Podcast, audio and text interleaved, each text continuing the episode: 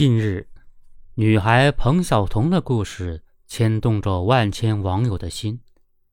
面对家庭的变故，她依然坚强努力，成功考上了研究生。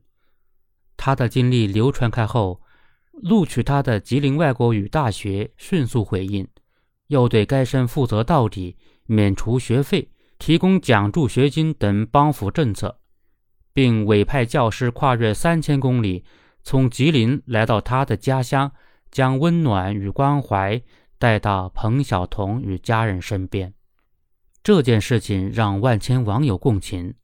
最打动人心之处可能有两点：一是彭晓彤身上传递出来的青年一代的风貌，遇到困难尽管也流泪，但是不屈服，擦干眼泪继续前行。二是从学校到社会各界传递出暖暖的爱心，以真诚相帮，让身处困难的女孩感受到温暖与关爱，同时也让每个人感受到社会的美好。漫漫人生路，遇到困难是常态。太多的实例告诉我们，面对困难的最好办法就是直面它。天行健。君子以自强不息，用坚强成就生命高度。但同时，一个篱笆三个桩，一个好汉三个帮。再坚强的人，也需要从社会和他人身上得到温暖与爱心，汲取前行的力量。碰到身处困境的人，我们每个人都应该伸出援手，让坚强者不孤单。让心灵得到安慰，这样才能爱出爱返，深深相惜。我们经常会遇到这样令人感动的事。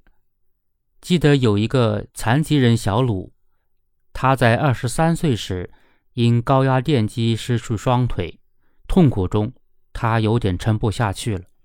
在医生从身到心的精心照护下。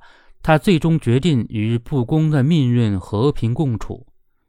走出来后，他觉得经历过这种痛苦，使他能更好地抚慰同样遭遇者的内心。出院后，他加入志愿者群体，十年间帮助许多患者走出阴霾。还有在吉林农安县的一个村小，校长是位八零后。大学毕业后，放弃留在大城市工作的机会，返村了。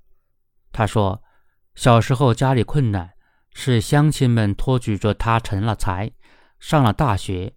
如今要把爱传递给家乡更多的孩子们。社会传递出来的正能量，既温暖着彭晓彤们，也同时温暖着我们每个人。让温暖的人们之间涌动回旋。”让坚强者不孤单，让爱心能循环。